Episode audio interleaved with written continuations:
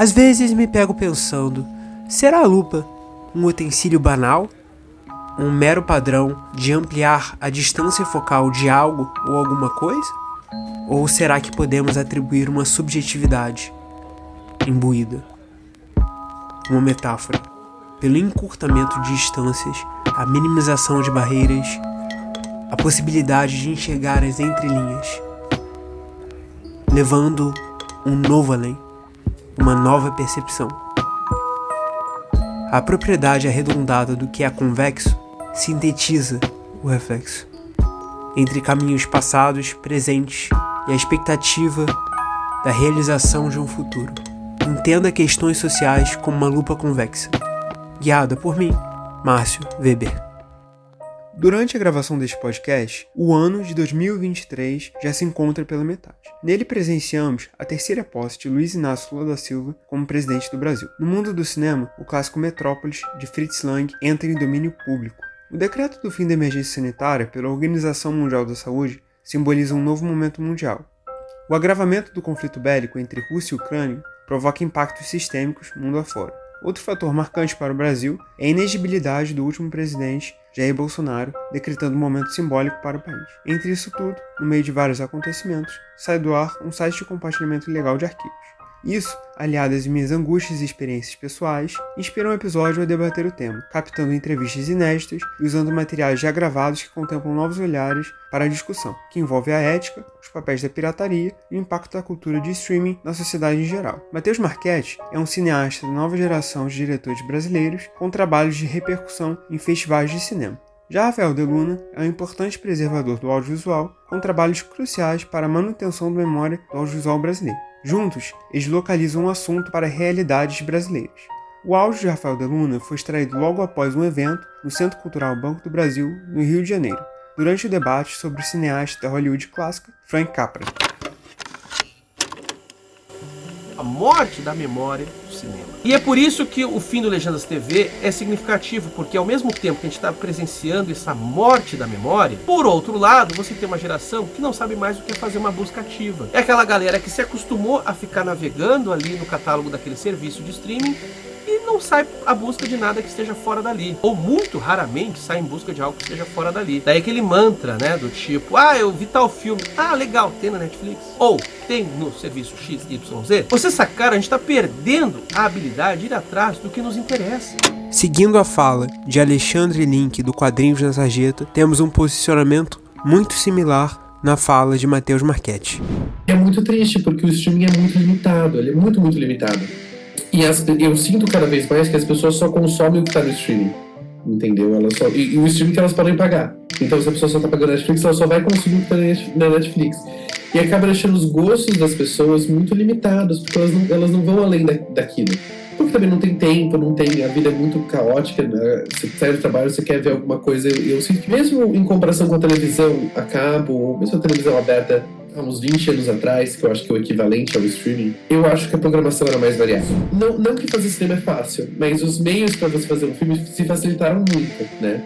Até pelas câmeras que você tem hoje à disposição. Como um celular pode gravar um filme, dependendo do jeito que você usa ele. Eu acho que os meios para fazer um filme estão facilitados hoje. A produção aumentou muito, só que dessa, só que justamente a gente tem uma produção maior hoje. Um, isso eu tô falando de uma, de uma sensação minha, tá? Eu não, eu não pesquisei dados sobre isso.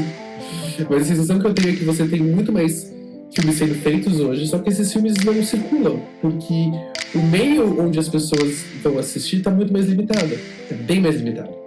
Então existe uma imposição sim é, dos grandes serviços de streaming, dos grandes estúdios é, norte-americanos e, e, o cinema brasileiro fica duplamente, triplamente. A gente sabe que existe um consumo, o, o, o povo brasileiro consome muito pouco do cinema brasileiro, tem um preconceito muito grande com o cinema brasileiro acha que o cinema brasileiro é só um tipo de filme e eu acho que os streams ajudam a fortalecer essa linha de pensamento porque os poucos é, as poucas opções de cinema brasileiro que você tem mais, de mais fácil acesso acabam de sendo de um nicho mais contemporâneo e muito não ruim mais limitado do que o cinema brasileiro pode ser e, e isso vai mudando as, as perspectivas das pessoas entendeu eu acho que o que me assusta é isso, você tem poucos recursos, você tem poucas opções. Eu acho que sempre houve uma imposição de gosto, mas hoje isso está muito pior. Conforme vimos nas falas apresentadas, o pessimismo do cenário pode reforçar o papel estabelecido pela pirataria. O pesquisador Rafael Deluna evita rótulos e traz em sua fala funcionalidades e agravantes do que a pirataria proporciona. Não vou dizer que existe pirataria do bem e do mal, mas a pirataria pode ter várias funções e algumas sim são importantes. Né? Por exemplo, materiais fora de catálogo, né? que não são explorados por falta de interesse comercial, porque acham que não vai ter um público amplo, que vale a pena investir para relançar, restaurar, etc. Mas que tem pessoas interessadas e muitas vezes conseguem através de sites né, que, que, colocam isso, porque colecionadores. Então acho que sim, é preciso lançar, não, é, não dá para ignorar o papel fundamental que a pirataria representa de dar acesso a algumas obras que de outra maneira você não teria acesso. Também tem uns aspectos, obviamente, de você ferir o direito do legítimo detentor, inclusive de comercializar a obra. Eu acho que a minha formação cinéfila, eu não vou dizer que ela foi inteira baseada em pirataria, porque quando eu era pequeno, quando eu comecei a gostar de filme, eu ia muito em locadora, eu, eu tenho uma coleção enorme de mídia física aqui em casa. Então eu coleciono filme, eu sempre, um, por muito tempo, digamos assim, eu só assistia filme por mídia física e ou cinema, etc. E eu sempre fui meio lento com a internet, então eu comecei a baixar torrent, depois todo mundo já baixava torrent. Mas é, foi, foi na internet, não, não só em torrent, eu, eu, eu entrava em fóruns, isso tipo desde 2008, sei lá, que você entrava nos lugares e você encontrava para baixar na época do Mega Vídeo, essas coisas. E foi muito legal, principalmente para achar coisas que você não conseguia achar em nenhum outro lugar, eu acho. Para mim, eu, eu, sempre tive essa relação com, digamos assim, os meios mais ilícitos de, de adquirir um filme, era sempre é, pela pirataria. E nesse sentido era, é, era ótimo e é ótimo, porque você tem é, é, que eu acho que isso piorou muito com o streaming, mas sempre houve uma, uma, certa barreira de quais filmes o público pode acessar. Quais filmes são, são eleitos para que as pessoas possam ir atrás e assistir e conhecer. E eu acho que principalmente vindo do gênero de terror, que é o meu gênero favorito, e na minha pesquisa com o cinema LGBT também, você encontra barreiras muito fortes, assim, que, que filmes dentro desses nichos podem é, sair do nicho e ser reconhecidos. Uh, tem muito filme que tinha sido passado, passado no cinema e só tinha saído em DVD, em DVD não, em, em VHS ainda, ou alguém filmou, passou na TV. Eu acho que o cinema brasileiro isso é muito forte. A grande maioria dos filmes brasileiros não foram restaurados, estão começando a ser restaurados agora. E os que foram restaurados foram restaurados fora do Brasil. Então tem toda essa, tem toda essa questão. No capitalismo, o único acesso verdadeiro à arte é a pirataria.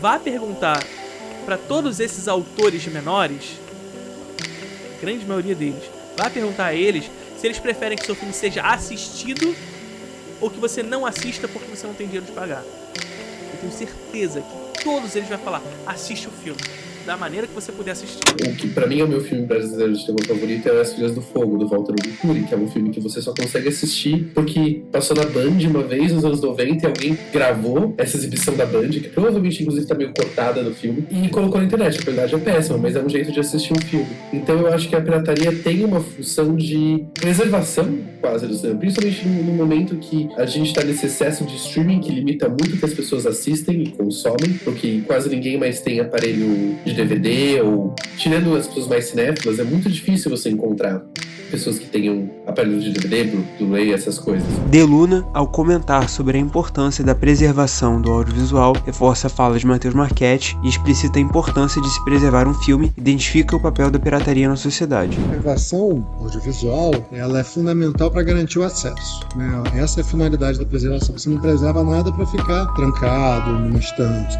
Você preserva para poder dar acesso e garantir o acesso não só hoje, mas no futuro. Então também você não vai sacrificar uma obra para garantir que alguém veja hoje, então você vai, isso vai impedir que se veja depois. Mas no sentido de garantir o acesso, a pirataria tem um papel fundamental de permitir que as pessoas vejam as coisas que existem. Eu acho que o YouTube é talvez o melhor serviço de streaming que a gente tem. no sentido disso, porque eu acho que tudo tem quase tudo lá. Principalmente pensando no brasileiro, todo cinema brasileiro que você não vai encontrar nos serviços grandes de streaming, você vai encontrar no YouTube de graça. É, sabe, eu até por algum tempo atrás tinha quase toda a filmografia do, do, do Mojica lá restaurada eu acho que a gente tem opções, só que o problema é que eu acho que essas opções elas acabam indo muito pro nicho, entendeu? Tipo, o Itaú Cultural é incrível, mas ele é consumido pelas pessoas que já gostam desses filmes. Acaba sendo menos, talvez, de existirem plataformas para isso e mais como fazer essas plataformas chegarem nas pessoas. É a sensação um pouco que eu tenho. Eu acho que já tá tendo iniciativas, só que é meio que tem duas coisas que a gente precisa é, trabalhar, que é o preconceito que as pessoas têm com o cinema nacional e o jeito que o cinema nacional chega nas pessoas. O Making Off, por exemplo, ele tinha uma coisa legal lá que tinha regras, né? Não só para não chamar atenção para ele, como também para não se tornar inconveniente no mercado. Então, não botar filmes da Globo Filmes, não botar filmes assim que foram lançados, para não prejudicar. Então, uma ideia de um convívio uh, mais harmônico entre os sites de pirataria né, mas que na verdade estava lá mais para oferecer aquilo que outras pessoas não conseguiriam de outro modo, mas sem prejudicar a legítima carreira comercial das obras, etc. Então acho que é possível, né? Até eu acho mais complicado você vazar o filme antes do lançamento, porque aí você vai ter acesso a ele. Você não vai aquilo para garantir acesso, não vai ter. Mas principalmente para ter um acesso antes, eu acho um pouco acho mais complicado. O cinema brasileiro independente, ele é feito realmente independente, ele é realmente feito sem grana. Então, você tá falando, esses filmes são pirateados antes mesmo eles lançarem, sabe? Antes mesmo eles existirem no mundo. Um, então é, é, triste por um lado porque é isso, você está impedindo muitas vezes que as pessoas lucrem em cima do seu trabalho. Eu acho que o problema não é tanto a pirataria quanto a distribuição. Eu acho que no fim o, o meu ponto é esse. É, as distribuidoras demorarem muito para lançar os filmes e ou não quererem lançar os filmes, porque realmente é muita coisa sendo feita que não está sendo lançada, que não está sendo circulada. E aí os filmes vão eventualmente ser prateados, porque óbvio, óbvio vai ser prateado. Porque tem exibição online e festival, aí é muito fácil de você ripar o arquivo. E acaba sendo o jeito das pessoas assistirem. Então é o jeito ideal. Mas que bom que elas estão assistindo. Mas é, é, eu acho que o problema seria evitado se a gente tivesse um esquema de distribuição maior e mais eficiente, mais abrangente e menos lixado. Eu acho que esse cenário está mudando, eu acho que está melhorando. Eu não acho que é um que é uma coisa totalmente pessimista. Apesar das avaliações positivas acerca do cenário que se desenha, Matheus Marquette também foi impactado negativamente pela pirataria. Seu último filme, Verão Fantasma de 2022, teve as cópias pirateadas que impactaram as projeções comerciais do filme, uma vez que a produção sequer tem expectativa de distribuição. Ele conta melhor no áudio a seguir. No caso do Verão Fantasma, eu tenho uma relação muito complicada, assim. porque eu ainda tô procurando distribuição pro filme. Na verdade, o que, o que foi foda é que o filme vazou uma versão de festival que não é a versão final, final do filme. E, e eu não consegui ainda distribuição pro filme. Então, as pessoas estão vendo uma versão que não é necessariamente o que eu gostaria que elas, que elas estivessem vendo no filme. E, enfim, e eu não tô ganhando nada com isso. uh, e aí vem aquela questão, ai, Matheus, você consome pirataria, então do que, do que você tá reclamando? Só que, enfim, eu fico, eu fico muito feliz que as pessoas estão vendo o filme. É, e eu sou super a favor da pirataria, mas é meio triste que dentro você, pensando na perspectiva de um diretor que está começando a entrar no mercado, é, meu problema não é que as pessoas estejam consumindo meu filme por pirataria. Eu adoraria que as pessoas estivessem consumindo. Eu gosto que as pessoas estejam consumindo o filme. Mas é foda que assim, eu não consigo lançar o filme, meu filme. Porque ninguém quer ver. Porque ninguém quer comprar um filme de um diretor que não tem nome. O conceito de propriedade intelectual é muitas vezes questionado por diversos intelectuais. Entre eles, o cineasta Jean-Luc Godard. O mesmo afirma que não existe algo como propriedade intelectual. Entretanto, a associação direta a uma autoria possibilita respaldos legais e jurídicos, principalmente por instituições como cinematecas. De Luna traz a problemática de filmes órfãos sem autor creditado e como isso impacta legalmente instituições e qual o papel de compartilhamento pirata nessa questão. Tem questões que são não só pirataria, é, você tem questões, por exemplo, de filmes que você não conhece os detentores dos direitos. A gente chama isso de filmes órfãos, né, em que você, por exemplo, legalmente, aí eu ponto de vista de uma instituição, por exemplo, uma cinemateca. Você não é dono do filme, você detém aquela cópia. Mas você não pode, por exemplo, emprestar aquela cópia se você não tem autorização do detentor. Mas às vezes você não sabe quem é o detentor. Né? Então a instituição não pode Tem meios de se, né, às vezes se considera até meios de se prevenir, por exemplo, se colocar publicado no jornal durante alguns dias, dizer que você não agiu de má fé, mas que você, de boa fé, tentou identificar que não foi possível. Isso poderia justificar. Mas você tem, na verdade, às vezes, uma insegurança jurídica e o medo de que você faça isso e sofra um processo. Isso acaba intimidando né, e limitando iniciativas de que você não tenha plena segurança de que os detentores estão cientes, estão informados. Entre muitas falas possíveis, gostaria de destacar uma especial, uma que estimula a reflexão e diversidade do pensamento. Eu acho que a gente tem que ter uma reeducação, talvez, sobre, sobre o modo de consumir arte. Esse foi mais um podcast produzido pela Rádio Uva Barra. Agradecemos a participação de todos que participaram do programa. Esse episódio foi produzido pela Rádio Vabarra. Você pode escutar esse e outros episódios no site agenciavabarra.com e nas plataformas de áudio. Já deixamos o convite também para que conheçam nossos podcasts jornalísticos. Produção e apresentação de Márcio Weber, edição de Adalberto Ribeiro, com a supervisão do professor Daniel Paz, coordenação da Rádio Uva Barra, professor Anderson Barreto e coordenação do curso de jornalismo, professora Renata Feital. Rádio Uva Barra.